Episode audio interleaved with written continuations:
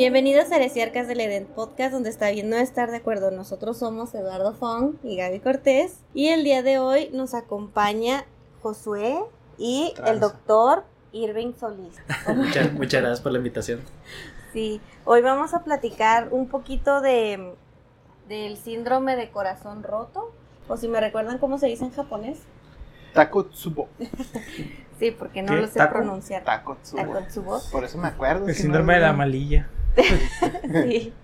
Más o menos ya lo habíamos platicado en episodios anteriores, pero ahora sí vamos a tener el punto de vista clínico, médico y no nada más lo que nuestras tristes historias de corazón.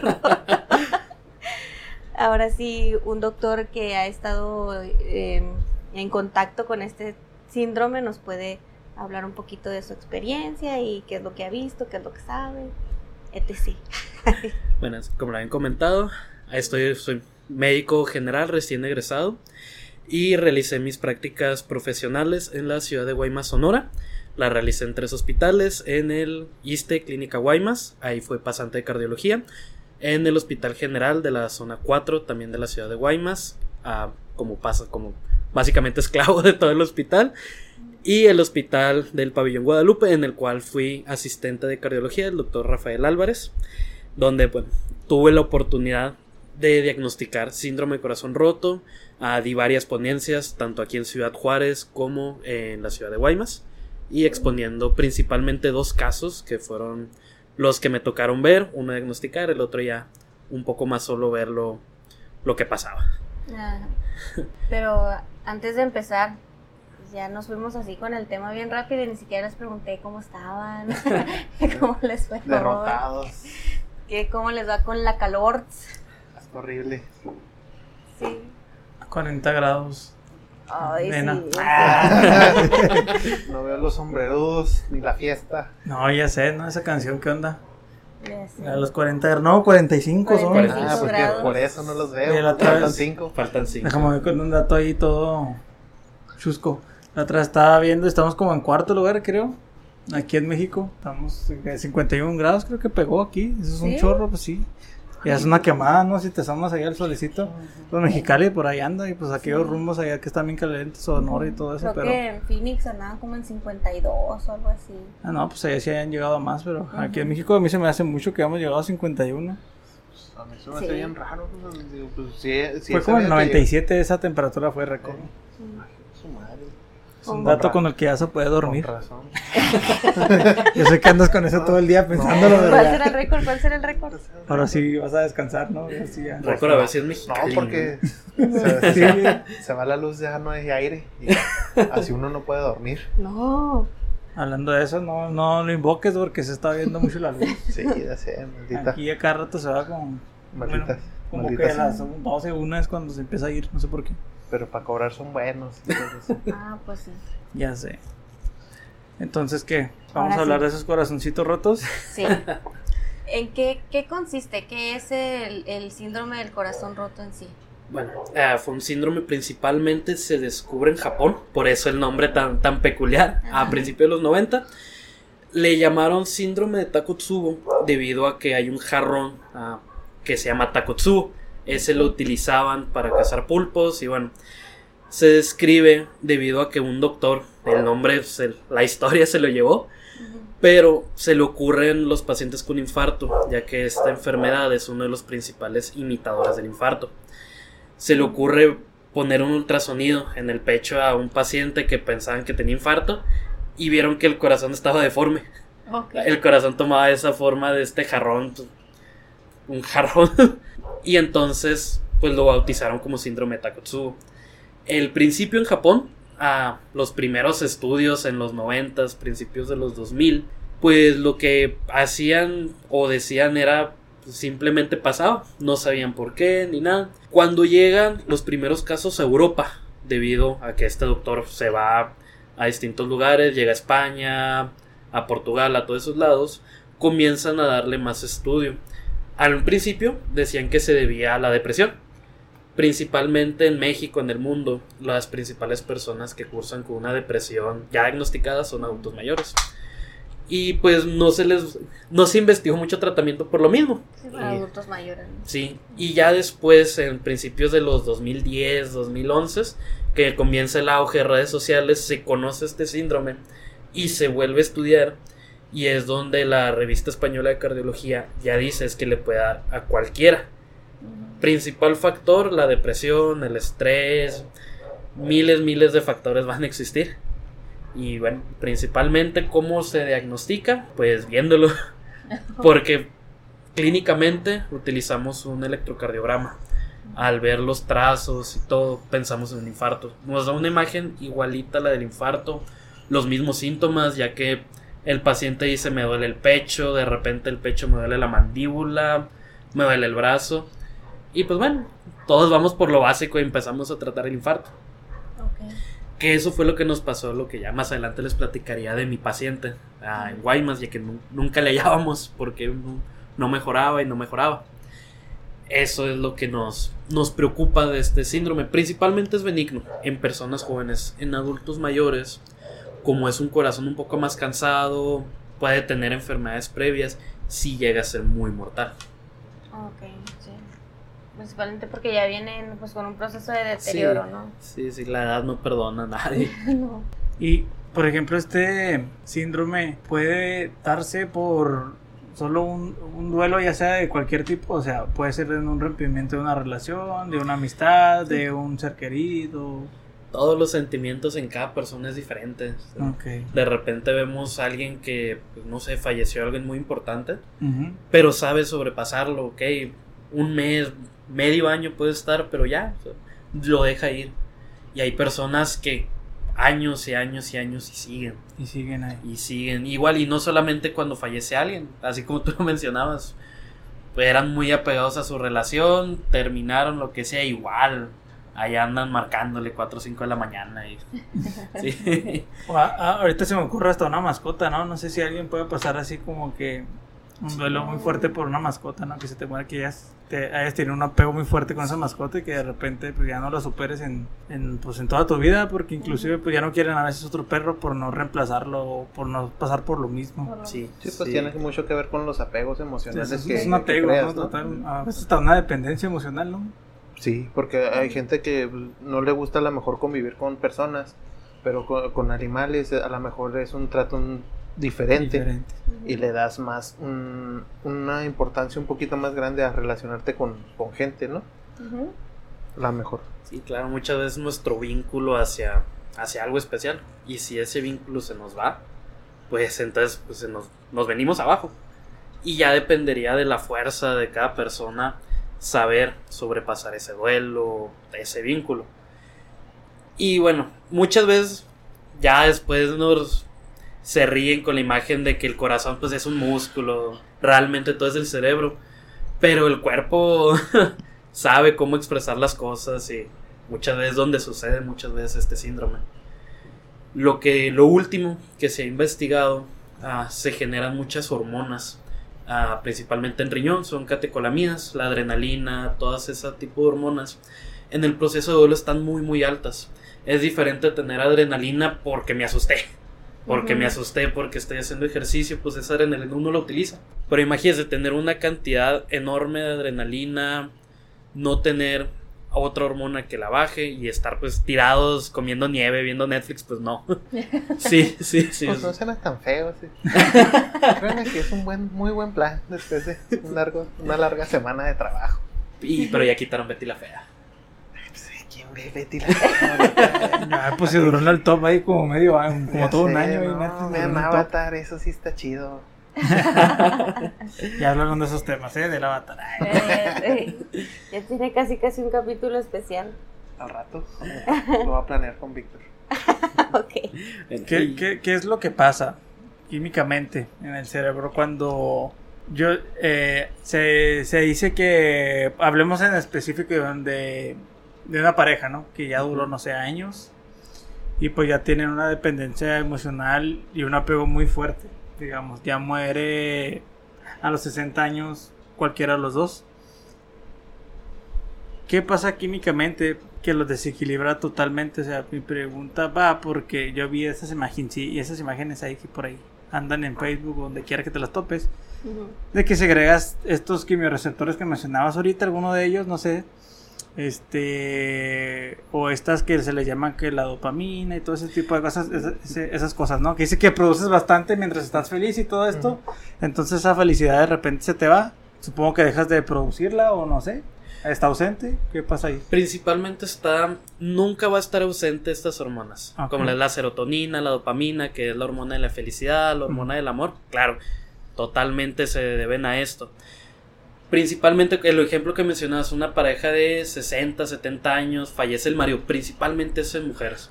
Las mujeres sonará un poco expectivo, pero son un mar de hormonas, son y la dopamina, la serotonina es muchos dicen la puedes encontrar muy fácil. Bueno, hay estudios que dicen que comer chocolate puede ayudar a liberar dopamina y así. ¿Qué pasa? Yo estoy en este duelo, ah, mi cerebro deja de de secretar este tipo de sustancias. A Eso se debe la, la depresión, principalmente.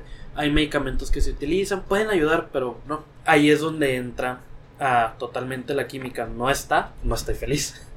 ¿Qué puedo hacer? Buscar algo que me haga feliz. Ok, en su tiempo mi pareja me, da, me llenaba de, de serotonina, dopamina, o sea, estaba nadando en un mar. Fallece, dejo, en vez de clavarme buscando en esa persona lo que ya no tengo porque ya no está. Físicamente porque también el contacto físico, todo eso es súper importante en estas hormonas del amor. ¿Qué es lo principal que hacemos? Busca otra cosa que te haga sentir más o menos. Ah, en este ejemplo, no sé, los nietos, los hijos, un perro, alguna actividad, puede ayudar a liberar poco a poco, poco a poco. Eso es lo que llamamos el duelo. Sea, no de, ok, falleció, veo a mi nieto que puede que me reconforte, todo esto. Y va así, es como uno va soltando. Químicamente, básicamente es lo mismo. Ya no está esta fuente de estas hormonas, tengo que buscarlas en otra cosa. Y si no lo buscas, es donde para abajo, Abajo, totalmente. Hay, hay un caso de un familiar que perdió a su, bueno, no perdió a su, a su pareja, simplemente se separaron, estaban casados, se separaron, tuvieron ahí sus, sus diferencias, se separaron, entonces, ¿qué tendrá? Uy, no, ya tiene bastante. Yo, pues por decir algo, voy a decir unos 12, 13 años. Y créeme que aún esa persona aún no se recupera de, es- de ese de ese separamiento que hubo de esa relación. Separamiento. Sí, otra vez, es que esa va para, esa va para Patty. Para Pati. Sí, ese rompimiento que hubo ahí todavía no lo supera. Entonces, pues mucha gente obviamente lo, lo que la clásica, no, pues ya, supéralo, no, ya, eche- échale ganas. Y Échale. ese tipo de cosas, pues no te van a ayudar. güey. No es como así, como, ah, ya, ay, mira, fíjate Ya no que, estés triste. fíjate que Sí. eso es lo que anda buscando, eh, echarle ganas Sí, y, sí. y- y ya si no no me dices triste. ni, ni Nunca lugar se me hubiera tomar. ocurrido. Sí. Entonces yo a, mi- a- a la mente me viene que ha de ser muy complicado eh, en este caso tratar ya profesionalmente este tipo de casos a- a- o, en- o un psicólogo que está tratando a alguien porque pues cada persona va a ser un mundo para, para tratar ese tipo de cosas no, no sabes cómo esté también de la, De de la chompeta para, para decirle hay personas muy fuertes no que inclusive llevan su ansiedad y su depresión muy oculta y te dan otra cara al mundo. Y duran hasta más años. que- y a- a- hay gente que vive con eso, pero da otra cara al mundo, al trabajo, a sus amigos y trae una depresión así por debajo, ¿no? Llegan a la casa así como las imágenes, es, ¿no? Traes con una cara bien feliz todo el día, llegas, te quitas la máscara y traes acá Ujú. un, Un despapalle. un despapalle, un rayón así en la Sí, cara. man. Entonces ya ni sé qué iba, pero este, eh, eh, eh, ha de ser muy complicado porque no sé cómo. Ahorita pues ya nos platicarás un poquito tú cómo lo llevas así con un paciente, ese tipo de cosas. Y el síndrome del corazón roto. Ahora sí me va a mi, mi, mi pregunta macabra. Ah, ok. O sea, si si llega a morir gente literalmente de eso. O sea, yo sé que pues, pues es un camino muy largo que te puede matar otras cosas, ¿no? Pero ahorita, ahorita hablabas de, de, de un tipo de infartos. Sí, no, el síndrome de corazón roto nos llega a dar imágenes que llegan a parecer un infarto en un electrocardiograma. Como tal, una persona no muere. No, no puedo poner un certificado de Sí, función. Murió. de amor, no hay. Sí. De corazón. De desapego ahí. Sí. Pero hay complicaciones y hay cosas que puede causar tener este síndrome durante mucho tiempo que sí son mortales y son incompatibles con la vida, que así le llamamos. A lo que nos puede matar pues, in- totalmente en cuestión de segundos en la medicina. ¿Qué nos genera este síndrome? Bueno, ya poco término más médico. Nos genera taquicardias supraventriculares, que son cámaras del corazón, que son incompatibles con la vida. Cierto tipo de una taquicardia ventricular es incompatible con la vida. En el momento que es cuando volvemos a ver, ah, cuando utilizamos las paletas. Hollywood nos dio una mala idea de cuando está la rayita que está en la historia tenemos que utilizarlas y no.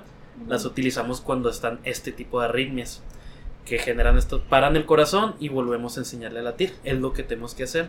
Nos puede generar esta misma enfermedad que causa, ah, puede generar trombos de grasa que estén dentro de esas cámaras. Lo que va a hacer, ese trombo no se va a deshacer porque, pues, como hay una depresión, el sistema inmune no da una respuesta adecuada. En una persona sana, entre comillas, porque no debería haber trombos de grasa, pues el mismo sistema la va a diluir. ¿Qué va a pasar con ese trombo que no se está diluyendo? Pues se va a ir al cerebro. Y es donde sucede la, la famosísima embolia pul- ah, pulmonar o cerebral, porque puede ser en ambos lados. Y sí, ya cuando lo veamos, pues vamos a decir, bueno, falleció de esto. Pero a consecuencia de un síndrome de corazón roto, un infarto o algo así. Entonces sí, sí pueden morir debido a un síndrome de corazón roto. Pero no aparece en el acta. Sí, claro, no, no podemos ponerlas. No, Sí, Sí. no. Pues es como los detonantes esos de cuando uno, una persona vive así más o menos medio bien y luego de repente te dicen tienes cáncer y luego la, la enfermedad te chupa así. Sí, Ah, en sí, caliente. sí, claro. O sea, porque tú, tú vivías en la ignorancia de esa enfermedad, ¿no? Entonces, en el momento que tú te enteras, tu, sis- tu sistema empieza a, a Sí, bajarse, como- no como sé. un nocebo, ¿no? Ajá. Sí, sí, claro, es un placebo. Y bueno, a lo que voy también, qué bueno que tocaron el tema de los quimioreceptores de la felicidad, porque ya les había mencionado, hay mucha adrenalina, se genera mucha adrenalina en el riñón, en la médula suprarrenal. Lo que va a causar es que principalmente la dopamina es un antagonista de este mismo, de la adrenalina. Entonces, tengo mucha adrenalina, no tengo dopamina, pues genera todo un, todo un desastre en todo el cuerpo. Todo el- el cuerpo se genera a base de, de equilibrio. Falta algo, se pierde el equilibrio y es donde básicamente el cuerpo muere. Entonces, todo, todo, todo está a base de equilibrio. Se pierde. Voy a poner un ejemplo. Lo- eh, mi abuelo paterno, nosotros decimos que murió de amor, literalmente. Mm. Porque pasó que, pues ya a sus 90 años, bueno, también, ya, ah, también ya tenía También, noven- sí, 90 Vivió más de lo que se espera. 90 y cúbeles. Sí. Eh, pero la cosa está es que esas personas sanas que ves, ese, ese viejito que todavía lo ves leyendo sin lentes y escuchándote todavía un poco bien, pues a esa edad se le ocurrió conseguirse una, pues una parejita, Una una, chamacuela. chamacona, Padrino. ¿Mm? ¿Mm? De esas que cobran, pero pues de perdida, ¿no? Ah, Eh, sí, no, no. ah, sí, ¿no? Entonces, pues duró un tiempecillo, ¿eh? Sí, duró yo creo el año con ella. Este, esa pensión estaba buena. El, el chiste fue que, pues ya la familia se empieza a dar cuenta que, pues esos dólares ya no le estaban cayendo. Creo que ya ni siquiera los veía, ¿no? Iban directo a otra cuenta. Entonces, pues ya la familia intervino. Oye, óyeme tú, Sangujela, mira cómo me tienes a mi papá, bla, bla, bla. Entonces hacen que se separen. Mm. Pero mi abuelo, pues eso fue. Pues no, o sea, fue lo peor para él que le separaran a alguien que le está dando el apoyo. A lo mejor que ni siquiera la familia le está dando, eh, puede ser. Ujú. Pero pues mi abuelo sí se le daba apoyo y sí lo sacamos a, a- viajar y todo. Ujú. Era celoso, hasta eso todavía con ella. eh. Entonces, Sí. lo separan. Mi abuelo combate la locura de levantarse y agarrar la camioneta e irse. Ir, a- ir a chocar, sí. Como se lo pueden imaginar. Fue y chocó. ¿Por qué? Porque la fue a buscar. Pues se lo prohíbe la familia, se pone muy mal y lo interno. Ya no quiso, él solamente dijo que si, que si no se la entregaban, ya no quería nada en esta vida y literalmente falleció. Se dejó Ah, caer en sí. unos cuantos días y murió. Y por eso le dice mi, mi papá, decía, tu abuelo se murió de amor. Se lo quitamos y... Pero es que él estaba bien, digo, nomás Ujú. como cayó en depresión. Sí. Y pues sí, ya esa edad yo creo que Sí, ya. sí, también ya no. Sí, entonces sí, así fue como, como falleció. Y pues digo, sí se puede morir de amor y más si estás ya muy allá. Si estás muy joven, pues hay gente que se suicida, ¿no? sí, literal Sí, se sí, suicida. sí, no, es- Si estás muy viejo, pues ya dices, ya no puedo, ya me voy a dejar. Sí, pues ya. Nunca, no, pues no, nunca he estado en esos, en esos zapatos, ¿verdad? Pero supongo que ya sientes que tu cuerpo ya no es el mismo y sientes que si te das por vencido, literalmente te puedes ir. Y ya no luchas por Ya no luchas. Es como dices tú cuando te dices, tiene, te dan una noticia de que tienes cáncer, te dejas caer estado de ánimo, de todo y, y químicamente pues todo lo Sí. que ha de pasar en tu cuerpo pues bajas defensas Sí. y todo y te come. Sí, Sí, es sí. ahí es donde te consume la enfermedad. Pues en este caso eh, se lo, lo consumió la tristeza de que pues, no, ya no lo dejaron ver a su morrita. Y, Sí, no le dejaron ver a su Hani y fue, fue abuelo y en paz descanse. Pues sí, ahí También- llegó a mi conclusión de que sí te puedes morir de Sí, amor. pues, yo Sí. por ejemplo, mis bisabuelos también ya tenían, bueno, es que era, es mi bisabuelo paterno, pero él se separó de mi bisabuela y él ya tenía a su otra esposa, que se me acabó de olvidar su nombre. Entonces Ajá. cuando fallece mi bisabuelo, al poquito tiempo después fallece mi no bisabuela. Y es que es bien común, ¿no? Sí, es muy Sí. común. Sí, también edad- los dos ya tenían noventa y tantos años y todo, pero así fue cuestión de meses y cae uno y cae el otro. Sí, creo que sí es, sí es un poquito más común cuando ya llevan toda la vida juntos y Ujú. ya el otro dice, no, pues ya no tengo razón Sí. de... Y se dejan caer. Y más o menos está relacionado, ¿no? Sí, sí, totalmente. Bueno, es una ciencia muy extensa, la ciencia del amor, la verdad. Sinceramente. Extensis, porque muchas veces nosotros pensamos, bueno, pues algo intrínseco, ¿no? Algo que no vemos, algo que sentimos, por así decirlo. Ujú. Pero es que es tan extenso, hay unos que hablan de que realmente una persona busca complementarse con otra también químicamente. Se habla, por eso antes del COVID los, los besos de peda eran muy buenos, porque por la saliva se podían conocer los complejos de histocompatibilidad. Estos pues es básicamente toda la defensa, todo lo que maneja. Entonces si a mí me falta algo lo voy a buscar. Y por Ajá. eso se decía que se complementaban. Ahora ya después de COVID ya no son tan bien vistos. No. Sí, pero es una ciencia muy, muy extensa. De cómo, cómo el apego también es muy, muy importante. Tomás. No saldríamos de aquí hablando de eso. Ya me contaron que cuentan todas sus experiencias, ¿no? Entonces tampoco salimos. sí, ¿no? Olvídate. Pues en Casi varios... salimos llorando en el episodio pasado. Ya se van, no, no se pongan tristes. Son cosas que pasan. Y, a todos nos pasa alguna vez en la vida. Sí. Sí. Eh, hemos tocado ya varias veces el tema sobre eh, lo que ocasionó la pandemia y una de, de ellas pues fue pues muchas muertes. Sí. Entonces hubo dueles por todos lados. Supongo que gente que a lo mejor estaba un poco, digamos, moderadamente bien de salud, se le muere su pareja o se muere un conocido y pues también se va para abajo, ¿no? Y luego pues el COVID que andaba muy agresivo, pues también se los llevaban. No sé si tendría que ver o, fue, o sea un factor la misma, el mismo virus que estaba junto con la depresión que generaba o la ansiedad que generaba que se haya ido un ser querido. Porque hablábamos de que ni siquiera te dejaban verlo, Verlo, ¿no? Y, o sea, estuvo muy fuerte en un momento. Entonces, no sé si también en esa depresión que caían las personas por la pérdida en ese duelo, también la, el virus atacaba con más ganas. Porque andas, ¿cómo se llama? Inmunodeprimido. Inmunodeprimido. Ah, ándale, ¿no? ya, ya me ando inventando otras palabras. ¿eh? Eh, y- Separamiento. y si separamiento, ah, y estando así, pues imagínate si ese virus era, era agresivo con personas sanas. Cae en, y en doctor vaya. No, imagínate si estás inmuno, deprimido. Deprimido. Imagínate. O sea, yo creo que un, sí, un gran porcentaje se fue por ese, por ese lado. Sí, Aparte pues, de enfermedades que ya traías sí, ahí, sí, va, sí, escondidillas. Comorbilidades. Sí. Sí, porque eh, in- incluso pues no era tanto de que llevaras a un familiar a, a- a que se atendiera, o sea, simplemente con solo saber que un familiar ya estaba contagiado. Entonces, pues tú estás en tu casa y, pues, ¿qué hago? No puedo salir, no puedo ir a, a ayudar porque también corro el riesgo de contagiarme a mí y, contra- Y y contagiar a los que están en mi casa. Entonces, pues ahí era eh, tu, tu dilema moral de tengo que ayudar, no puedo ayudar, debo, ¿qué debo de hacer? Entonces, pues ahí es donde la gente también se venía abajo y al final, te enterabas de que pues la, tu familiar también falleció.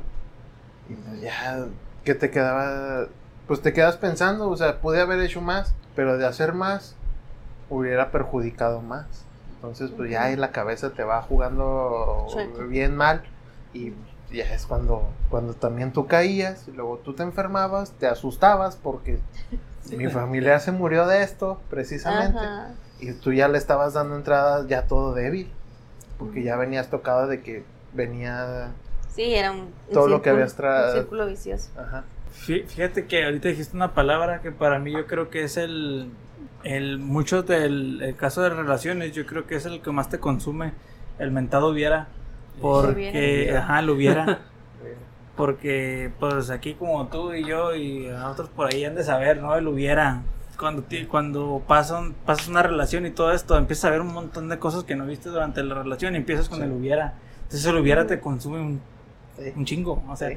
estás ahí las noches donde, donde comúnmente más te pega y, y estadísticamente te pega más los fines de semana. la depresión. ¿Por qué? Pues, Bueno, fechas importantes Fechas que tenías importantes. ese- y comúnmente más en la noche. Entonces, Cuando uno eh, está sin hacer nada, ya es sin hacer cuando. nada. Entonces, Oye, es el cuando momento estás sufriendo, para- cuando estás pasando por este duelo, Ajá. cual sea, por una pareja o un ser querido, este tratas de estar ocupado todo el tiempo o al menos estar con alguien para que no te esté consumiendo esa depresión. Pero estando solo, lo primero que empiezas con el hubiera.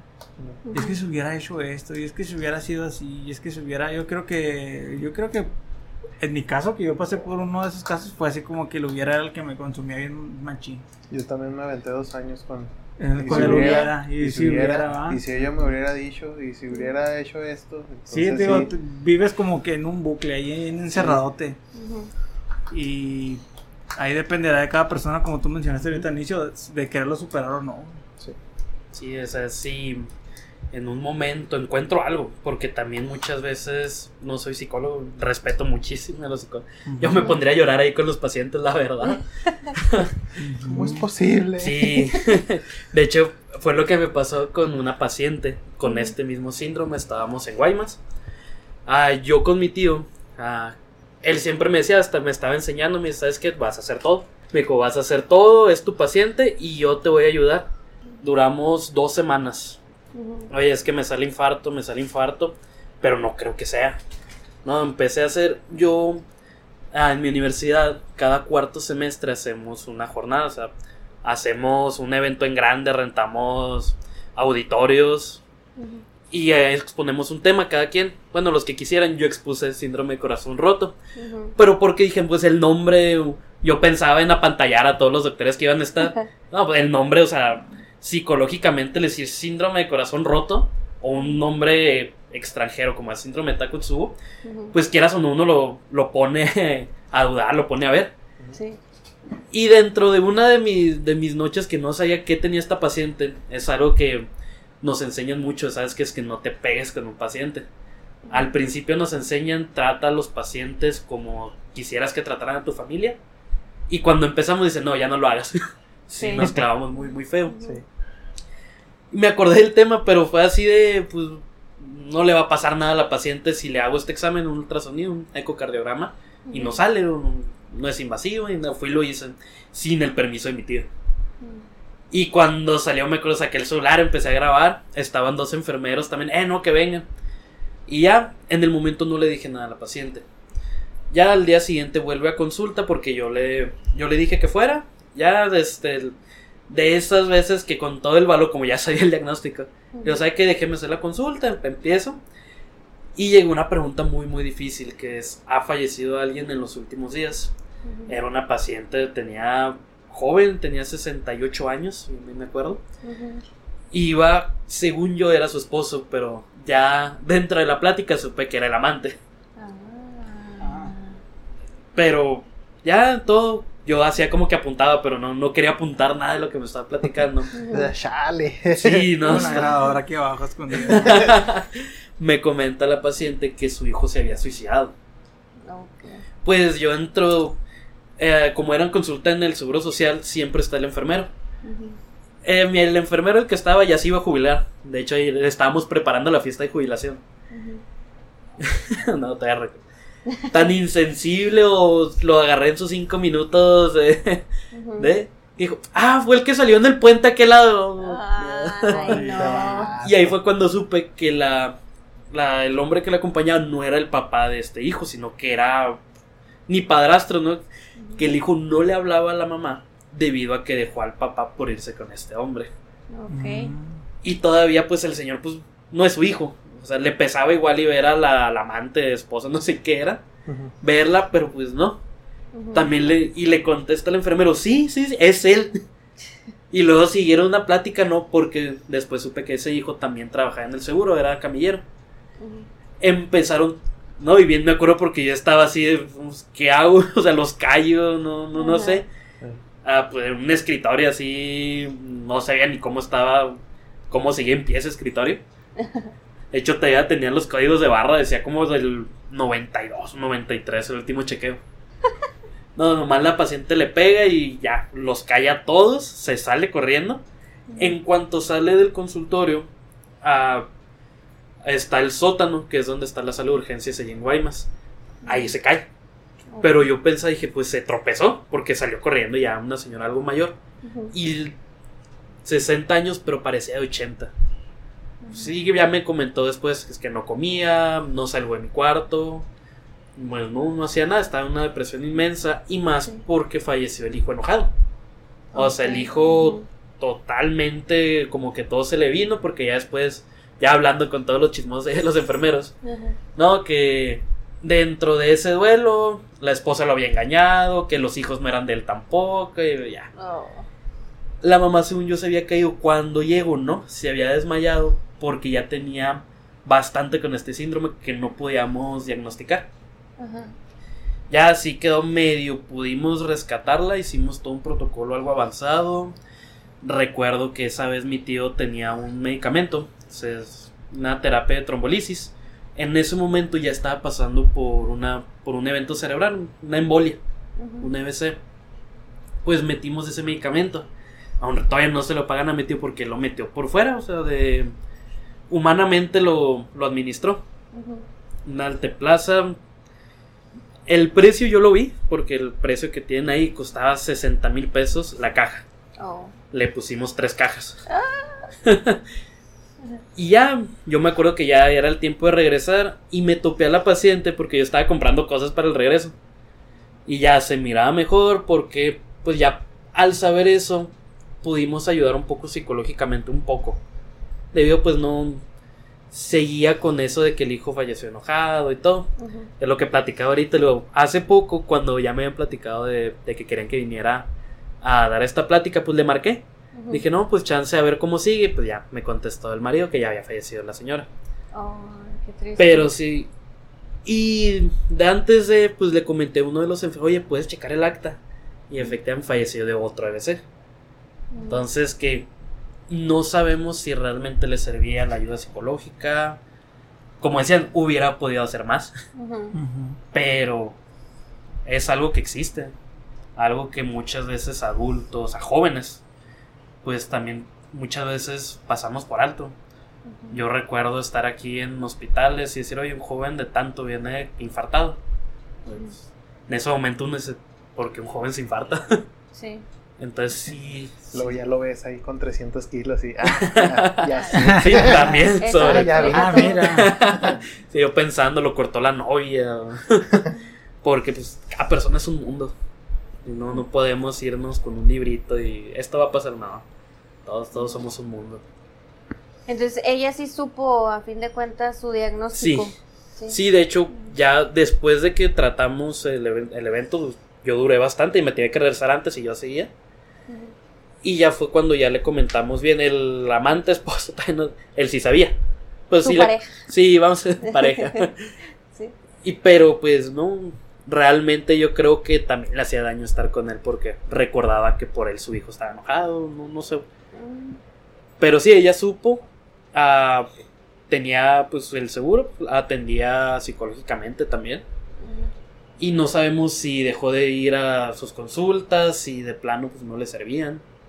O ella nunca puso de su parte, también es otro punto muy, muy importante Sí, después. Y bueno, ya. Ese fue mi, la primer paciente. Y ya tuve otra, no me tocó tanto diagnosticarla. Pero yo me quedaba en el hospital, me quedaba en guardias. Y había veces que por no quedarme, yo odio la ginecología, por no quedarme en gine, me iba a piso, a terapia.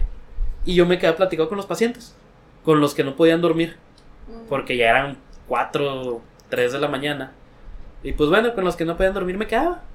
Y sí, esta señora sí alcanzaba a leer que tenía ah, síndrome de corazón roto en las hojas, pero lo poquito que llegamos a platicar también una infidelidad y esto porque esa ya era más joven, tenía 42 años. Que el esposo le fue infiel, era hija única y la madre ya había fallecido y, y ella sí, ella sí sigue viva porque sí logró. Ah, recuerdo que ella era muy apegada a la iglesia. Sí, sí, yo recuerdo que iba y lo primero me ponía a rezar con ella. Yo más por escaparme de Gine, pero... y eso es algo que también, pues, para mí es, fue muy, muy importante para ella, ya que pues iba a la iglesia casi todos los días la, la paciente. Y pues se sentía cobijada. Sí. Digo, bueno, y si él, a lo que decíamos otra vez, él hubiera, y, y si en ese entonces a la paciente que ya falleció, le hubiéramos mandado a algún culto o algo, pues de que tuviera bastante gente que la apoyara, que le diera cariño o algo. Pero sí, sí es. Todos somos un mundo. Y para ese tipo de cosas no hay, no hay grupos, por ejemplo, ahí en, en los hospitales que armen grupos así. A públicos no. Públicos, ¿no? No, no, Ah, ¿se públicos. los no. cobran? Ah. no, realmente hacen mucho los psicólogos. Llegan a ser, no es tanto. Eso nació en Estados Unidos con los grupos de veteranos de las guerras. Que Ajá. entre ellos, como ellos se entendían, se juntaban. Ajá. Y si hay algunos, ah, hay grupos de prevención de suicidio, hay grupos con personas que han tenido trastornos alimenticios, los mismos alcohólicos anónimos, pues como tal son eso, es un grupo que se apoyan entre ellos, igual, ya no sé de anexos, nunca me ha tocado entrar, pero me imagino que es algo similar. Y, y a todo esto, a mí me llama la atención cómo puede uno, o ustedes profesionales en el tema, diagnosticar un síndrome del corazón roto.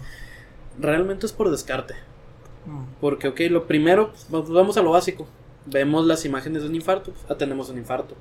ok. Pero si lo volvemos a ver, oye, ya no quiero mandar a esta paciente a cirugía cardíaca. Entonces, pues decimos, ¿por qué no? Hacemos el ecocardiograma. No es, no es costoso, no es invasivo, es un ultrasonido. Y ahí es donde podemos llegar a verlo. Porque realmente cuando está esta deformidad es cuando el paciente nos refiere dolor. Que es un dolor. Nos dicen los pacientes, siento una pata de un elefante, de un caballo, de algo que está parado encima. Y como siento el dolor, siento que se me va entumiendo la quijada, el brazo, están sudando, pero sudando frío.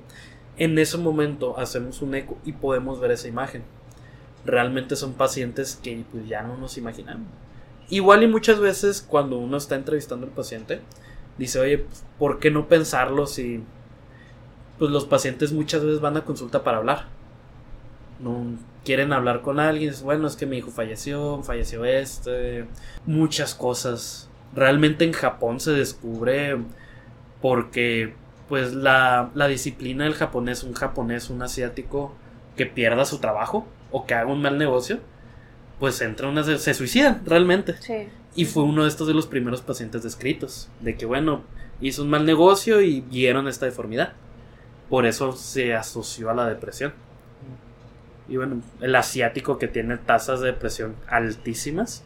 Entonces, por eso se describe principalmente en Asia, en Japón, en Corea. Pero entonces, en este síndrome del corazón es normal, pero a raíz de algún evento es que sufre la deformidad. Sí. Pues lo que comentamos, hay mucha cantidad de adrenalina. Y eh, la adrenalina pues va a seguir y va a seguir aumentando la presión arterial, aumentando el ritmo cardíaco. Ah, por ejemplo, lo que pasa con los pacientes con, con hipertensión arterial. Después de un largo momento, el corazón tiende a crecer Sí. y así se queda. Con estos es tanto, tanto el trabajo que el corazón se deforma y se abomba. Y se abomba y va a seguir y va a seguir. En esos momentos en los que hay mucha adrenalina. Porque luego, no sé, el paciente entra en- tal vez en una crisis en la cual la presión arterial vaya a bajar. Y la frecuencia va a bajar y vuelve a su estado. Ah, ok, entonces es- no es permanente. No, no, no es permanente, por eso nomás lo vemos cuando el paciente nos refiere dolor, porque es cuando está la Ah. frecuencia, cuando... Porque realmente también podemos hacer estudios de enzimas cardíacas, que son las que hacemos en los infartos, y están elevadas. Entonces, bueno, algo se está muriendo. Y vemos si no, ya de repente está todo bien, el paciente, si es un paciente joven, pues al día siguiente anda como si nada dentro de lo, de lo que él está acostumbrado. En pacientes mayores ya podemos ver insuficiencia cardíaca, pero por su misma edad. O sea, puede ser normal, no necesariamente el síndrome. Pero o sea, es algo benigno que puede pasar a ser maligno. Pero es que verlo es... Es difícil y cuando uno lo ve se emociona. Qué feo porque el paciente está tal vez llorando y nosotros emocionados porque es algo raro. Sí. Ah, huevo, así es el taco Tsubo. Sí, no, y luego si está Ah, el doctor a un lado regañándote que porque, porque le estás haciendo eso en vez de pasarlo a choque o algo para atender el infarto y tú no, mira. Sí, se emocionan. Entonces el corazón puede recuperar su tamaño Sí. y su forma eh, en cuanto se supere pues el trauma. Sí, que se supere ese evento. Ah, Es como, yo me lo, lo estoy visualizando como si fuera una crisis y así como que Sí. ¡ah! el corazón se, se contrae, se deforma y luego ya va pasando y vuelve a su forma normal. Que el corazón es un músculo, es un músculo. Es, es una bomba al fin y al cabo. Sí. Pero tan complejo, o sea, muchas veces pues, ah, es un músculo nomás este, late. Pero no, tiene un sistema eléctrico muy complejo, un sistema de retroalimentación positiva y negativa muy complejo. Ujú. Pero que vemos con la hipertensión del mismo trabajo, el mismo trabajo, pues el corazón va a crecer para soportar ese trabajo. En ese momento de crisis, la frecuencia cardíaca está altísima. De hecho, hay algunos que reportan, hay estudios, de que llegan a tener derrames oculares por esta misma frecuencia. Entonces el corazón, para aguantar, pues va a hacerse más grande. Pero como en ese momento se va a calmar, tiene esa capacidad de volver a su estado normal. Ok, ok. Yo, pen- yo pensé que si ya se formaba, así No. se quedaba. Sí, yo también. eso No, si hubiera sido así, sería muy diagnosticado porque pues, lo veríamos muy fácil. Sí, No, y aparte, tiene pues, y no deja secuelas o algo. Sí, sí, puede llegar a dejar taquicardias, puede, puede generar una insuficiencia cardíaca, mu- no tan marcada, o sea, va a ser mucho de que el paciente, si era un deportista y él corría media hora, ahora va a correr 20 minutos. Y ya en pacientes mayores generalmente pues no lo vemos así porque por su misma edad. No le vamos a pedir al paciente de 80 años que salga a correr. no, pues no. O no puede ni caminar o, o sea, es que camina hasta acá, pues no. Dame 15 lagartijas, viejillo. Sí. Como en el examen de la uni que te ponían a hacer como 80 sentadillas en un minuto, una cosa así para aumentarte el ritmo cardíaco. Así no El te morías. Nah, no se murió. Pásalo. Ay, no. Que haga examen. Sí, sí, no, está. Es algo que lo sobrediagnosticamos. Pero en estos años, como la salud mental ha tomado una importancia más grande, sí. pues entonces ya llegamos de repente a pensar. Yo, un paciente joven que, ya ¿sabes qué? Me cortó la novia, mis papás no me entienden, cosas así. Bueno, sí lo pensaría un síndrome de corazón roto, porque no creo que este niño se esté infartando.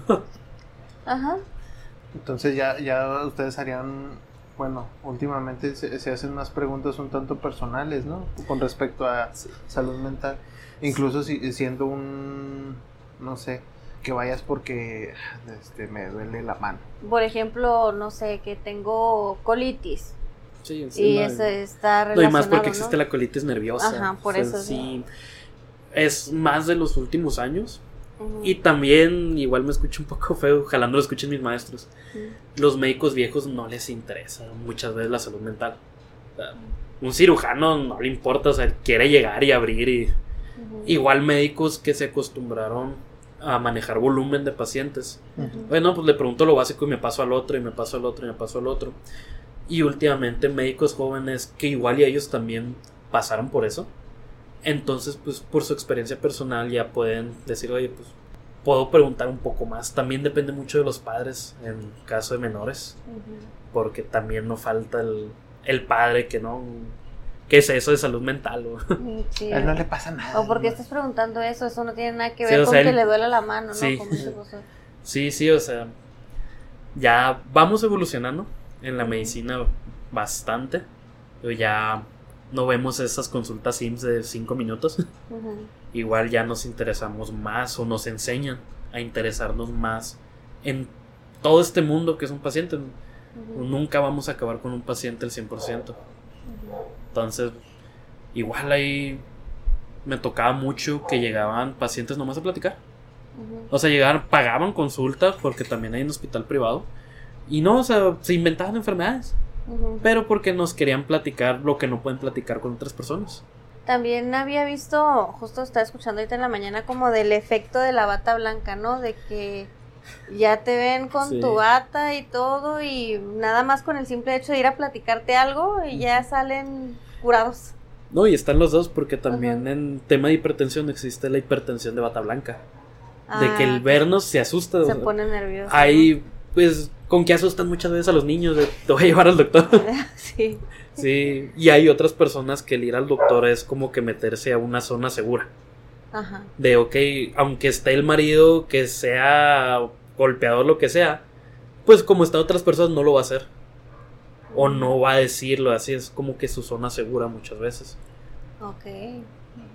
Pero sí es también los a los niños. Hay niños que meterlos a un doctor es es lo peor que Un pues puede- trauma total para Sí, ellos. sí, sí, sí. Y hay niños que yo conozco que les encanta ir al doctor. Mira, pues yo como niño de 28 años, a mí todavía me da así como que ir al doctor ya es así como que... ah, A mí ya quiero. no, a mí nomás me da codo. Sí. Ah, sí, Nomás por eso. Ay, no, sí, nomás sí. me da por, codo ir por- al por eso, doctor. porque ah, pues, ah, la consulta de 50 pesillos con el doctor Simi, pero árale, mira, necesitas estas pastillas de 800 pesos. Y, ah, no mames. No, deja tú, o sea, la doctora. y se me quita. Sí, la doctora con la que voy siempre, cada que voy cobra más caro y hace como que, doctora, ya la conozco desde hace 20 años, no sé así, de un descuento de... Este de cliente conocida. preferencial. Sí. este, antigüedad. Sellitos de cada, Sí. cada tres consultas, la cuarta es gratis. Sí, me atiende desde que tengo como 8 años, Uh, no. o sea, ya. así como que ya, doctora. Hace como 42 años ya. Ay, no cierto, no. Unos veintitantos nomás. Ya que te haga tu tarjeta de médico fan. Sí, neta que sí. Para que ya vaya subiendo ahí de categoría, ya perdió un descuento, ¿no? Ujú. Sí, lu- lunes de descuento, algo así. ¿no? Sí, no. Oye, en mi quinta visita, eh, una cajita de paracetamol ahí gratis. Ya No, hasta sé, eso un la doctora sí, ahí. sí nos apoya mucho en ese sentido. O sea, por ejemplo, las muestras médicas y todo eso, si ella las tiene, ella te las da y todo, pero pero sí, está cada vez está más cara la consulta. es Vamos normal. a ir a, a que hay que apadrinarnos acá con este Que al cabo está recién egresado, no puede cobrar caro todavía. Está como el episodio de, que tuvimos de nutrición, ahí estaba yo aprovechando haciendo mi consulta gratis. Oye, fíjate que sabes que me duele aquí. Ya traigo un tipo de molestia, fíjate. ¿Sabes que el otro día me desperté y me dolía mucho la garganta? Pero no tengo, no, no creo que sea el aire de así en la cara que tenga que ver. No, no, No, yo no digo que no. Creo que es el sobrepeso que ahorita traigo. No, no. Fíjate que este calambre ya no se me quita ni con los tés. ya el té ya no me funciona ni bañarme las noches, así que puedo hacer. Inclu- incluso ya tomé una diclofenaco y nada. No, no, ya no, ya no, ya, el- ya el simi ya no me ayuda. Oye, este, hablando ahora sí, regresando al tema, perdón, sí, no, hablando está ahora sí, no, regresando al tema. eh, es cierto lo que dices sobre que ya se le pone un poquito más de atención a lo que viene siendo la salud mental. Ya varios temas, inclusive en los pasados, que hablamos de, de los sueños de visita, que son comúnmente gente que está pasando por duelos. ¿Cómo es que actualmente ya la gente se anima un poquito más ya a ir con los psicólogos? Hemos hablado mucho de que ir con un psicólogo no es estar loquito, o en este caso, como hablabas, Sí. esas familias donde el papá es de rancho y te dice, eso es de niñas, como que vas a ir a... Dos puñetas y se te ¿Qué- quitan. Así hacía mi papá. ¿Qué, Sí. no, no, ¿qué puedes, puñetón? ¿Cómo que, que, que- no, que no es macho o qué? Sí. Entonces ahorita las nuevas generaciones que dicen que son de cristal, este, pues sí, son nada más así de, pues traen mucho los chistes de, ay, tengo ansiedad y cosas así. Pero son cosas que pues realmente están pasando, que sí sufren de ansiedad. A lo mejor ahorita ya salen, ya florecen más porque como también mencionaste las redes sociales y todo eso, ya suelen compartirlo inconscientemente, pero sí traen ahí sus problemillas. Y sí, sí, sí, sí es bueno que se le haga más caso a esto de la salud mental porque yo, como te comentaba ahorita, cuando no andas bien de la cabeza o traes ese tipo de ansiedad, yo quiero que todo lo que estés padeciendo ya médicamente te va a florecer. Sí. Cualquier padecimiento que a lo mejor no conoces, a lo mejor no sé, traes ahí una, una diabetes, no sé, algo ahí, algo ahí. Y empiezas con ansiedad y ese tipo de cosas, pues bajas, recaes bien feo y todo, todo lo demás te va a florecer. Yo pienso en este caso mi abuelo, ¿no? Otra vez de ejemplo. Que él pues a lo mejor ya tenía muchas cosas, ya. Pues el cuerpo ya, ya le andaba cascabeleando, ya andaba ahí echando humo y lo que quieras. Entonces llega este bajón que le dan de emocionalmente y le florece todo lo demás. Yo no sé si esta persona que les, les comenté que ya tiene de 13 a 15 años, me atrevo a decir, todavía con ese, que no puede superar ese pérdida que tuvo con la pareja, sí le ha tenido muchas complicaciones, este, de- hablando de, De salud. de salud, ¿eh? Este, de hecho, yo la vi así de repente y, ay, caray, se veía como que le corrieron Sin la aceite. Mm, Sí, con, con aceite, pero no trioli, no sé. o sea, se ve así como que sí le. No sé, o sea, Le cayó el el, como colágeno se le fue. o sea, Le- le cayó el viejazo, le- sí, le cayó el El viejazo feo, feo. O sea, sí, sí, sí, como tú dices, la corrieron sin aceite. Ujú. ¿A qué iba? Siempre se me va el patín, ¿eh? Siempre se me va el patín. No sé, ¿a qué iba? Fíjate.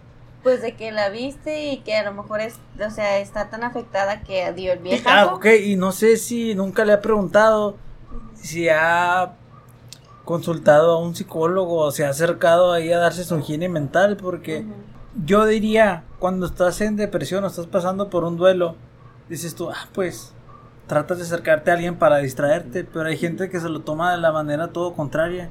Ella se alejó de la, de la familia, este, no quería ver a nadie, o sea, vivió- vive todavía actualmente un poco ya más moderado, su, su depresión ya no es como antes que se desapareció.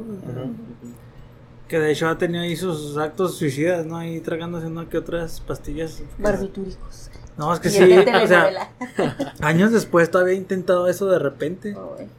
Y a mí se me hace muy complicado, no sé. A veces, no sé si la ayuda psicológica a veces te ayude, o sea, lo suficiente para ayudarte. Es que es lo que comentamos. El momento que ya sabes que no puedo sola. Ajá. No puedo sola salir de esto. Hay personas que sí. Pero quiero hacerlo. En ese momento va a empezar a haber cambios. Porque cuando ella quiere, primer cambio que vea, hombre, va, va a decir, bueno, ya de aquí en adelante. Así como como que dio el viejazo. Sí. Y de repente, ah, bueno, ya se me nota menos, la piel se me ve más brillosa, cosas así. En ese momento va a decir, bueno, ya, o sea, el momento en el que ella lo suelte es donde pues, va a comenzar, porque la ayuda psicológica es eso, es ayuda. No, no es, no es milagro, no, no es nada de eso. Y es que en el caso de los hombres rompe, rompe el ego, porque los hombres sí somos así, muchos de, "Mm, sí puedo, y Sí. yo voy a poder, y no, no, voy a estar hablando en un caso personal, no hablo así en general, va, pues a ver hombres más machines que sí pueden con su, con sus duelos y todo esto, pero en este caso, como dices tú, llegas a un punto donde dices, ya, ya no puedo, o sea, no puedo con Ujú. conmigo, o sea, no sé ya qué hacer, te sientes arrinconado. Y obviamente, pues lamentablemente llegan esos pensamientos de, de quererte quitar la vida. Si llegas a ese punto donde dices tú, ya, sea, no sé. ¿Cuántos tengo? Sí, 29, ya estuvo, ¿no? ¿Cuántos? 27, voy a ser del club de los 27, ¿no? No hay pedo. ya. Entonces, como que empiezas a tener ese tipo de... Porque como ahorita dices tú, siento que tengo un elefante encima mucho de ese dolor recae en el, en, en el pecho. Entonces tú sientes esa presión así bien horrible. La verdad yo pasé por todo eso, pero como que mi mente lo bloqueó, ¿eh? O sea, no recuerdo muchas de las cosas que viví mientras estuve en depresión, pero sí recuerdo que fue muy horrible. La neta, descuida, te descuidas de todos lados, físicamente, emocionalmente con todas las personas, te desconectas, andas bien ido, no andas pisando suelo, andas ahí como que levitando por todos lados. ¿Aquí iba? ¡Ah! sí, aquí iba. A ver, ¿recuerdo, ¿recuerdo otra vez, Gabriela? Mm, Pues, Son las pues, secuelas del COVID, ¿eh?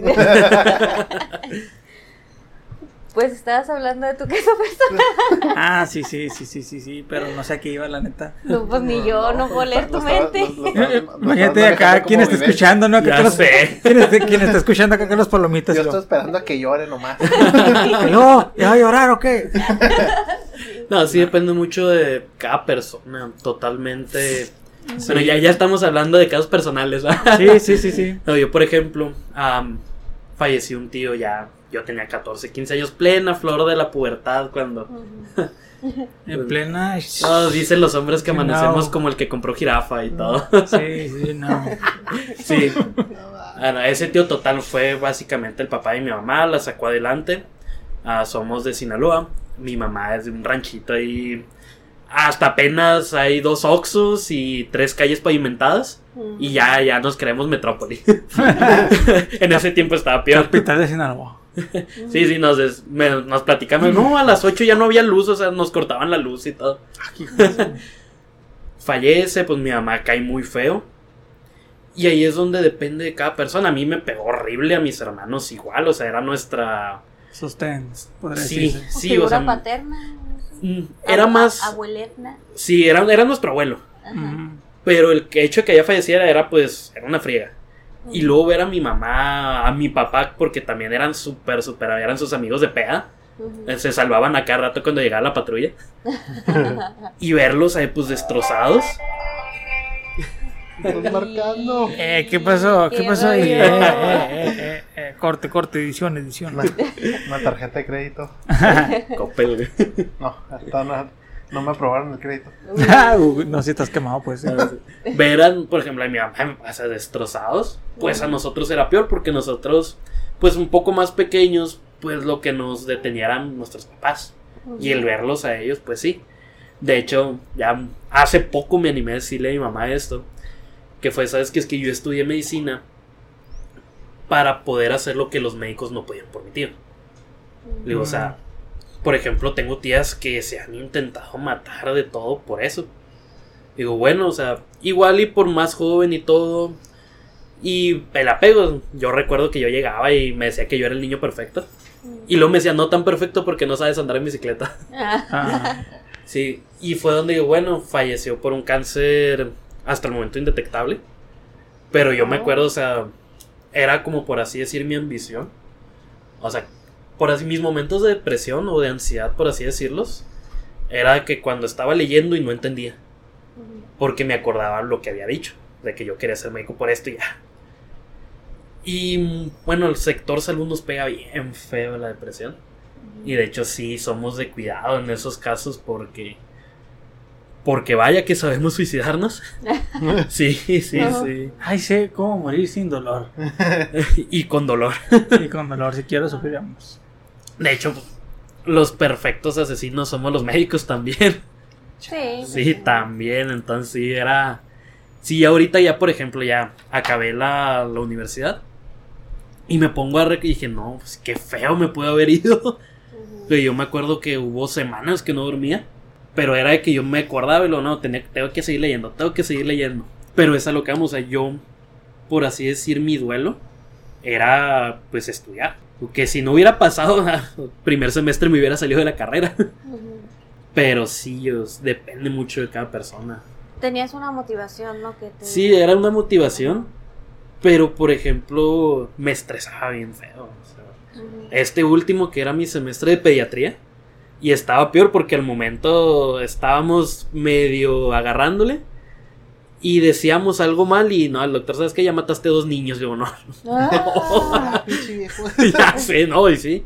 Pero es el ambiente que tenemos que estar expuestos. Sí, pues es que Sí. no están arreglando, yo que sé, Sí. un carro, ¿no? De que, ah, si se descompone al rato no pasa nada. Sí, ahí envidio totalmente a todos mis amigos ingenieros, malos de sistemas, que nomás reinician. Uh, Josué. fu- Funciona en el 98% de los casos. A ver, tú reinicia una persona.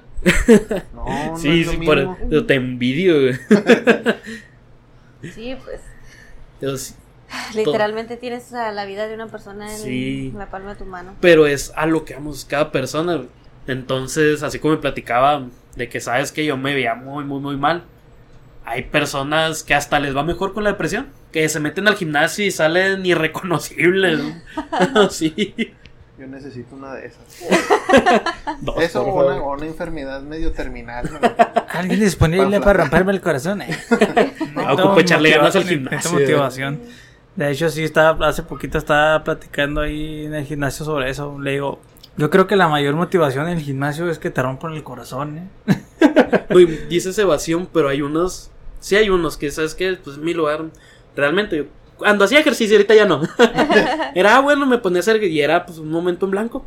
O a estar contando y así. Pero hay unos que es una motivación, como comentando ahorita. De que quiero que la ex me vea. y Buenísimo. que vea lo que se perdió. Así. Mira, está incansable, empoderado, 4x4 Sí. que, que soy ahora, ¿eh? Con las señoras en el gimnasio y todo. o, sea, o sea, son motivaciones. Cada quien lo canaliza. como- Es que yo soy curioso, fíjate, y yo le pregunto. Empiezo a agarrar la plática con uno. "Eh, ¿Cómo fue que te iniciaste o por qué? Y así. Y si es común que te digan así, no, pues la clásica, ¿no? Pues, Me cortaron. Me cortaron. sí. Algo por ahí dicen, no, hubo algo así. Y es como que es la motivación más común, ¿eh? ¿No crees que es así como que, eh, miren, quiero estar mamadísimo para tener más mujeres de las que tengo? No, no, o sea, Como que es común que sí, como dices tú, quieren que la ex te vea ahí de, ay, mira, ese cómo se puso, déjame, le voy a hablar. Hola, perdido. Sí. sí. Hola, mira cómo, cómo se estaba, ¿eh? ¿Conectar estas horas? Sí. Sí, es, cada quien lo canaliza. Y también, qué bueno que volviste a tocar ese punto, hasta que recordarte lo que dijiste. Aparte de este síndrome, pues dentro las películas, la escuela, las personas como tal, nos enseñan que el dolor de desamor es el pecho. O sea, vemos el corazón como, como el símbolo del amor. Ajá. Entonces, cuando realmente es el cerebro. Pero entonces tenemos ese pensamiento, nos duele y pues, hola, no siento Ujú. este el corazón. Y nos sirve porque así ven, podemos ver este síndrome del cual estamos hablando. Pero entonces, ¿cómo entra todo? O sea, ¿cómo nos educan? Porque también hay personas que su educación es, no, no sé, o lo que vean en su casa, ¿sabes qué? Pues me voy a tirar al alcohol, a las drogas o algo así. Entonces, todo, todo, todo tiene un porqué. Y hallarlo es lo, es lo feo. Lo difícil.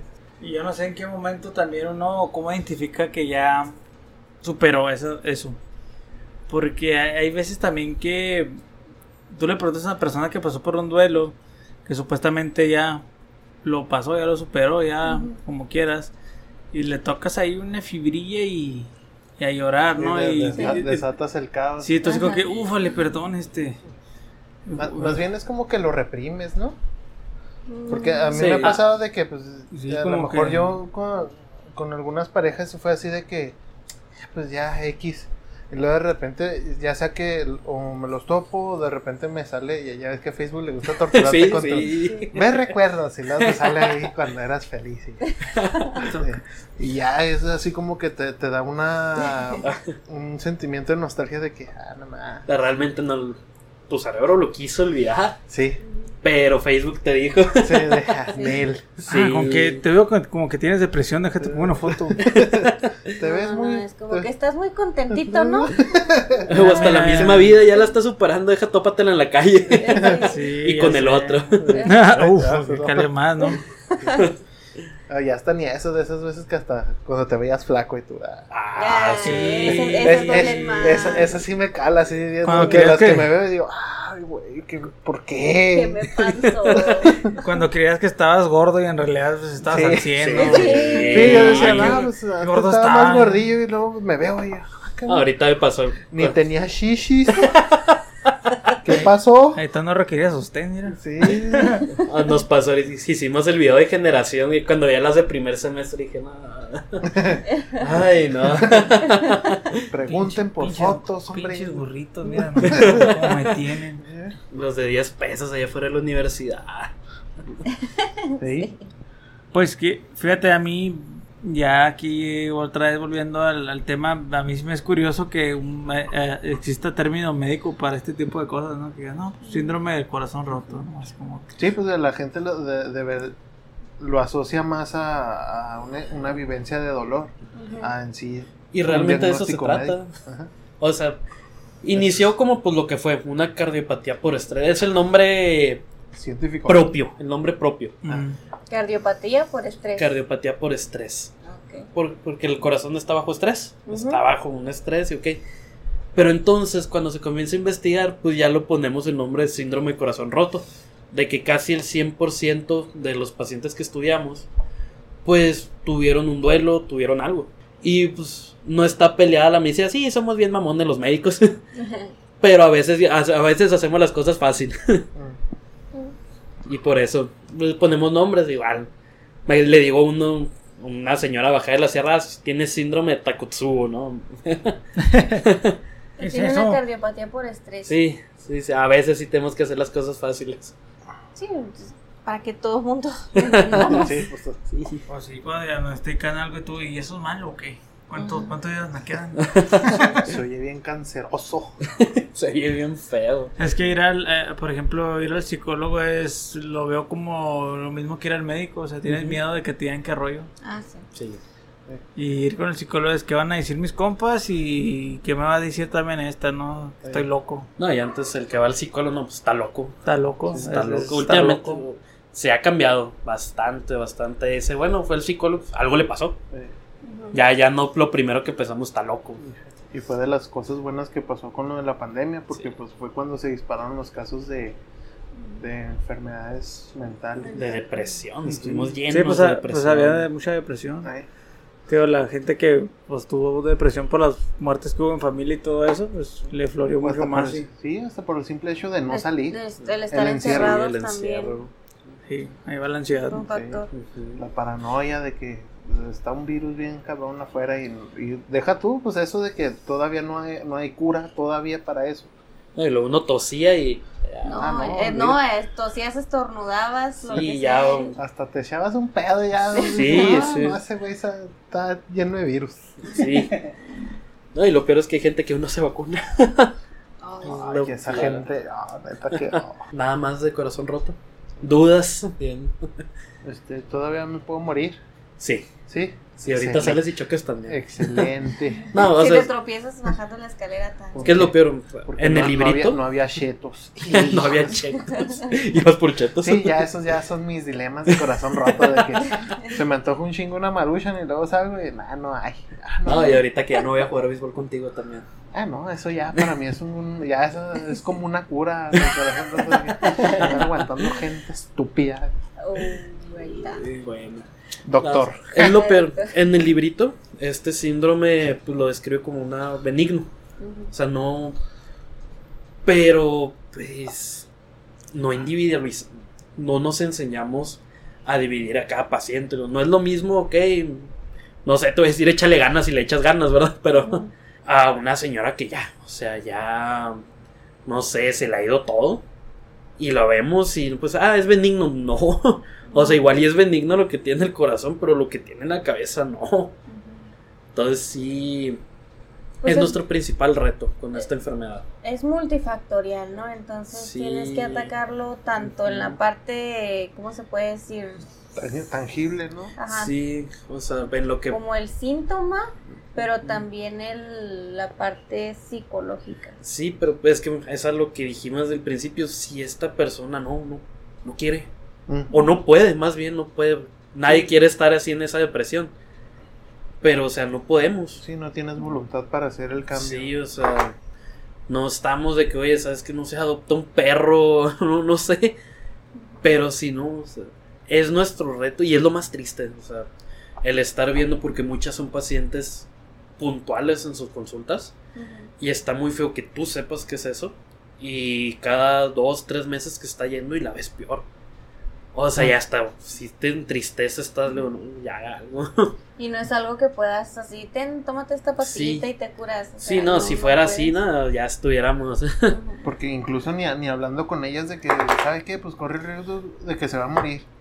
Pues usted que le valga. Pues, No, deja tú. O lo es lo que quieren a veces. sí. Sí. No, o, o se va más para abajo todavía. Sí. Sí. Ajá, o sea, se, ya te- estaba pensando en lo que tenía y lo no, se va a morir, uh, ya me voy a morir y Sí, esto. no.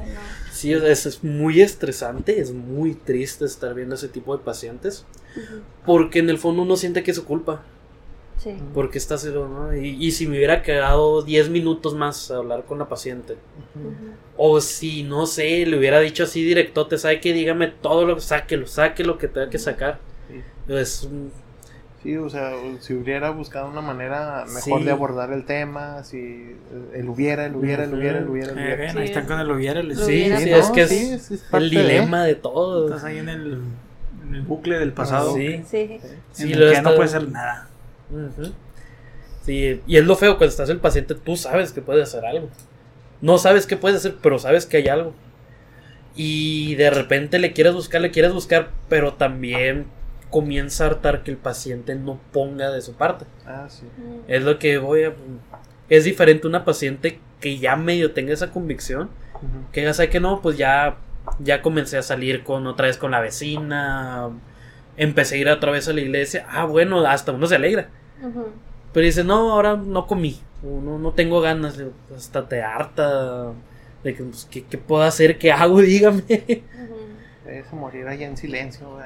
Ay, Sí. qué feo. no me va a hacer caso. sí, es muy, muy estresante y muy triste. Y ya, y, y todo lo contrario, cuando empieza, uh, hasta uno se siente ya, denme el premio Nobel. ya. Sí, sí, sí, porque estás bueno. Sal, salve a una. Sí. Porque igual y no si me iba a morir de todo lo que conlleva este, pero no sé si iba a dar un balazo, si iba a hacer algo. Sí. Sí, y todo lo contrario cuando sí lo hacen, también. Sí, sí, sí, sí. Te da esa emoción, ese, ah, sí se pudo. Sí, sí, sí, sí, pero sí es, es muy fuerte todo este tema, porque si hubiera querido abordarlo desde el punto de la cardiología, que fue lo que yo vi, ah, pues bueno, pasa esto y ya. Pero es todo un trasfondo, pues enorme. Sí, pues igual y lo englobas nada más. ¿Sabes qué? Pues es parecido a un infarto. Sí, y no, ¿y qué pasó? No, pues algo le pasó al paciente, pero pues si tratáramos así a los pacientes ya, ya nos hubieran quemado todos los médicos. Sí, pues sí. Si, si hubiera sido así nada más la parte médica, les fue. Uy, que sí. No, no, déjate, hubieran escuchado el episodio ante- anterior donde Víctor lo explicó en cinco Sí, en minutos y nos dejó sin nada que decir. el mendigo episodio y ahí estaba yo con mis ejemplos así ¿En bien serio? fundamentados. Sí. Traes acordeones. Sí, Sí. hasta estudié. Y Ajá. luego ya, Víctor, se acabó todo el tema y dije, bueno, pues, Eh, voy, a, ya. voy a hablar de mis cosas Quemó cartucho pues, volada. Sí. Sí. Bueno, pasemos a lo triste. Pues mira, Gaby, antes de que quieras ahí cerrar el episodio, voy a contar mi, uno de mis primeros acercamientos con el síndrome del corazón roto. ok, Fue en los tiempos de la universidad. ok. Qué raro. Fue en la universidad. Este, yo. Todas las tardes al salir, me compré un elote. Un elote bien sabroso. Muy rico el elote. Entonces llega. Llega una tarde de, un- un- de estudio arduo y todo lo que quieras. Iba con pestaña quemada, con hambre. Pero pues yo iba con mis 15 pesos para mi elote. Sí. Y el señor que estaba vendiendo lotes, güey, cuando ya voy saliendo de la universidad y paso por la banqueta, güey, que lo veo vendiendo nieves de garrafa, güey. Hijo de tu madre. Hijo de tu madre. Lo sentiste peor que una traición. es- es- eso sí, no, güey. No, no, no. El corazón se me hizo pedazos, güey. Josué. ¿Has sentido, has no te sentido eso? ¿Has sentido eso, güey? O sea, Josué no se está riendo, está llorando. eh. O sea, ¿has visto la de En búsqueda de felicidad? Ah. Cuando le dan el empleo a Will Smith. Y está así lagrimeando. Así yo cuando así con ese sentimiento lo vi, pero al la revés, inversa, con odio. Sí, ¿Por qué está vendiendo nieve de garrafa?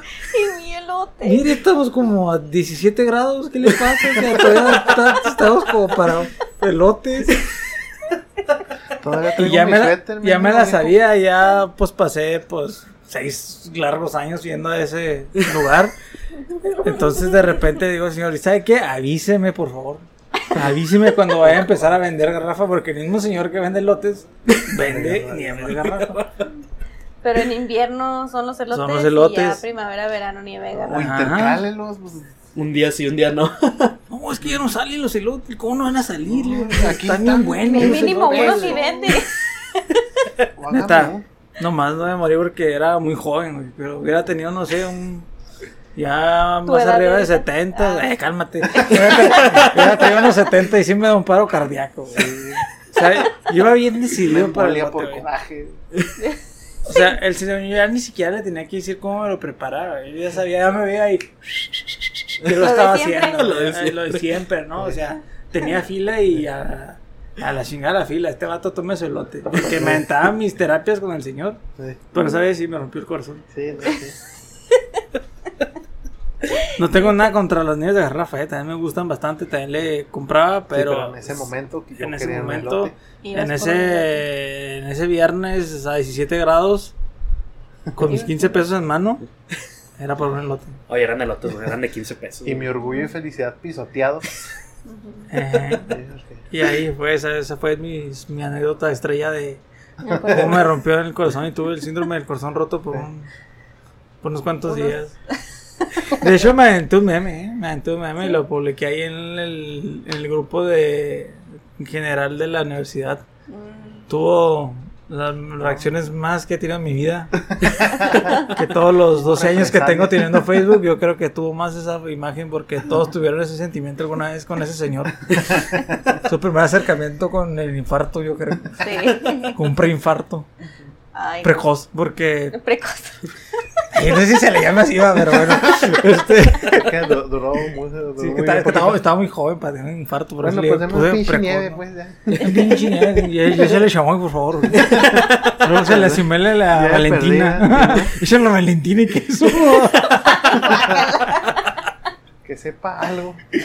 Sí, güey, sí, de hecho puse, puse la querida de Will Smith así llorando meme.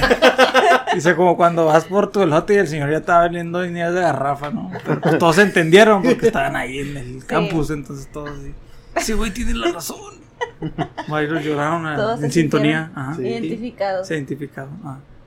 Y ya. Hu- Hubo cura para eso porque en el siguiente invierno ya mi velo. Sí, bueno. Después de unos cuantos meses de primavera, verano, ya. Sí, luego pues es, tú sabes que aquí actualmente en nuestra región pues los veranos están durando bastantes, así que el velo cada vez dura más. Cada vez están alargando más. Sí, sí, sí. Entonces, Gabriel, algo que quisieras agregar. Mantequilla o crema. o- Mayonesa. Con todo. ¿El chile del que no pica o del que sí pica? Ah, para mí es un insulto cuando me dicen, lo quiere con mantequilla. Hijo, estamos en el norte, cabrón. Tiene Eso, eso es bien chilango, güey. Eso es bien chilango. ¿Cómo que le has hecho mayonesa? Ah, ok. ¿Al elote? Ah, yo O también sea, te iba a ok. decir, eh, pues la mantequilla Sí, es lo más normal. Sí, ¿no? sí, también me sí. quedé con Pero que, ¿qué, qué, mayonesa No, no. no, no, no, no. Mayonesa no. No. Sí, me lo piden. ¿Tiene mayonesa, joven? No, ¿Cómo? ¿cómo, güey? Pues si no es esquite. Sí, o sea. to- Todos estamos grabando, ¿ah? Sí. Ya ni siquiera sé si contar una anécdota que tuve con los elotes. La primera vez que salí de Chihuahua, yo creo, fui a Puebla, fue mi primer estado foráneo y salí de aquí, ¿Puebla? Puebla. Pues lo voy a contar, ¿eh? Ahí si quieres le metes por dos o por tres a la, a la voz. Ok. El chiste fue que llegué yo bien campante acá por mi elote junto con un amigo que no es elote, es esquite allá. Ajá. Veo y veo que el señor así usan como unas tipo brochas para Ah, untar. sí, Ah, sí. sí. Entonces agarra una pinche brocha y la meten. Pero las en- hacen con las hojas del, del El elote. Sí. Ah, ok, no sé, no le puse atención, pero yo vi que metió como una brocha así, sácatelas y le echa así el vaso, ¡paz! Y yo, se le sale la boca, la boca y dije, uff, este se está dejando caer. Ajá. Y va, me lo prepara y todo, y entonces yo voy así caminando y vamos, yo este voy así, se pidió uno de entero. Entero. Yo me, me gusta, me voy más por el de vaso. Ajá. Entonces pues ya le iba revolviendo yo así. Y que le doy una cucharada así. Pura pinche mayonesa. güey. Guácala. ¿Qué pedo, güey? Este güey, o sea, era- yo en mi mente, güey, era este güey se está dejando caer con la Con la mantequilla. La Mantequilla. mantequilla. Pero no, güey, no me lo comí, güey. Desde ahí odié esos elotes con mantequilla. Con un- mayonesa. ah, con- así con, ma- con mayonesa. Hasta que una vez en Guadalajara probé uno asado Ajá. con mayonesa bien preparado. Y dije, uff, sí delicioso. más delicioso. sí. Pero no, aquí son- en el norte no te Sí, como. porque con allá en mayonesa. Sinaloa así son, son asados y con mayonesa. Y esquites, ¿ah? Esquites. No, ¿No? es elote en vaso y un poco más al lado de Culiacán, Mazatlán es cóctel de elote. Ah, Sí. qué Corn cocktail es en Sí, Tijuana. bueno, así lo he visto. El corn cocktail. Sí, los tijuanos son puros de Sinaloa. Con cocktail. Corn cocktail. Sí, en el norte, en Mochis, donde yo soy, es Ah. pues, elote en vaso. Mm. O elote asado, pues ya entero. Pero de pasando Guasave para hasta Mazatlán es cóctel de elote. Cóctel de de madre. Es que, eh, es que viví un tiempecillo en Culiacán, y recuerdo, pero estaba en tostisquite, le decían que Ah, eran no, los pues es tostitos otro. con... Sí. Con el elote. Aquí el tostielote. sí. Sí. Sí, todo esto tiene que mucho, mucho que ver con el corazón roto. No, no sé cómo llegamos a los elotes, pero. Pues, con mi anécdota. La- la No, no, traición. pero- Las mieles de garrafa. o sea, no sé cómo. O sea, sí entiendo cómo llegamos al tema de los elotes, Ah. pero como ya llevamos como cinco minutos hablando de elotes. Sí, o sea, pues aquí tienes una anécdota para tus pacientes, ¿no? Si, si ves que tienen ansiedad, no digo, no, no, si subiera lo que pasó a un compañero, no, hombre, un conocido. Salió con sus 15 pesos y. Todavía 10 Decepción. grados, salió con dos suéteres. Si ves al morrillo ahí de 20 años muriéndose de depresión porque le dejó a la novia y dices, no, eso no es nada. cabrón". No, no, no sabe. Sale, O a la señora que se anunció su, su esposo de, con ya boda de diamante. No, eso no es nada, no. Usted ha salido con 15 pesos a buscar un elote y hay nieve. Y empiezas ahí con el violincito de más triste del mundo, ajá, el cangrejo lo empiezas a tocar y empiezas con la historia. Y apaga la luz, no, no, Sí, no una luz y una vela, no, ya, estuvo ya, estuvo ya. Ya, ya, ya. Ya córtale ya. Ya. Ay, discúlpeme para los que estaban tomándose en serio y me aventé mi, Chistorete. mi chistirijillo. pues No, Está no, bien, no es que es para... mayonesa al elote. si no es asado. Es como cuando estamos hablando de la Inquisición, o sea, te tienes que entrar un chascarrillo después Ah, de sí, hablar de porque cosas tristes. muy triste. Tenías que decir Oh, un sí. chascarrillo porque estás ahí No, como- pero esas no eran tristes, eran violentas, ¿no? Sí, sí, está así como estás asqueadillo de, de estar en chistes misóginos de, de- Del Gabo. ¿no? Sí, sí, está, también como- para chistecitos que se aventó. ¿no? Sería contraproducente. No sé. Yoli, di, ya estuvo. Con eso está bien. Pues a mí solo me queda agradecerles mucho por habernos acompañado y por traer este tema otra vez a la mesa de aquí, la mesa mágica de Heresiarcas, en la que sí, efectivamente hizo su magia y nos Hizo divagar Nos un hizo poquito. divagar. y pues sí, como les decía, estamos en los temas de aniversario en los que estamos recordando un poquito lo que ya habíamos hablado, pero con un enfoque diferente. ¿sí? Entonces, pues muchas gracias por venir. Muchas gracias por la invitación. Sí. Ya saben, aquí andamos. ¿Algo más que quiera decir? No, pues también agradecerte que hayas venido y nos hayas compartido tu, tu conocimiento. Ahora sí, ya hablando en serio, ¿no? Pues yo. Ujú. Fíjate que ahorita mencionabas sobre la depresión que pasa en este el ámbito del el- el sector salud. El sector salud. Y dije, no, sí va a ser muy difícil. Y más si tienes un apego con un, Un Paciente. con un paciente, ¿no? Es que difícil es, no sé, haberlo, per- haberlo perdido de repente, ¿no? Que ya estoy, no, falleció. Ay, cabrón. No quiero ni imaginarme cuando el paciente es un familiar, ¿no? Uy, no, No, no, no, también, no, sí, no, Una anécdota rápida. A mí una vez me tenía que canalizar y era una prima la que no me pudo canalizar porque te era- estaba nerviosa porque era un familiar. Le tuvo que hablar a alguien más para que lo hiciera. Es que con los familiares comúnmente se, se batalla. Dijo, ok, para mí no alarmas. Ay, ay, ay. No, sí, no, sí, sí va a ser complicado y pues qué bueno, este... Sí, Yo pues, felicito a todos los que están en la rama ahí del sector salud porque Sí. sé que es difícil y... Oye, agradecidos porque Sí, nos sacaron del hoyo bastante de ahora que tiempos de pandemia. Sí. tú, sí, Se sí, sí. llevaron la friega más pesada. Días libres Free Fire, pero que, cuando llegó el trabajo, Híjole. ¿qué? No, muchísimas gracias por la invitación a todos. No, gracias a ti, de verdad.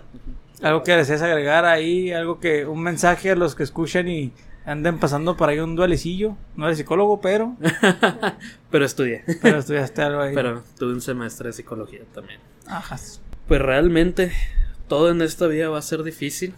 Siempre vamos a tener baches que en su momento los vemos como lagunas interminables. Pero realmente pues, la vida es un océano, hay que saber vivirla, hay que disfrutarla porque solamente vamos a tener una y hay que disfrutarla con, con los que nos quieran o con los que nosotros queramos. Así es. Sí, sobre todo. Si, no- si tuviera corazón me hubieras tocado así en lo más profundo del alma, pero, Pero esa madre ya la tiré. Te la comiste, yo creo. Sí, ya. Los cuatro corazones en lugar de estómago. Tenías un corazón muy grande. Ya. Que parecen dos.